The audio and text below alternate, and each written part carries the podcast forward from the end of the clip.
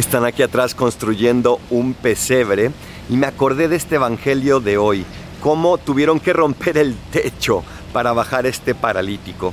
Y es que estas personas lo único que querían era hacerle bien a su amigo y sabían que poniéndolo frente a Jesús iba a ser el mayor bien posible.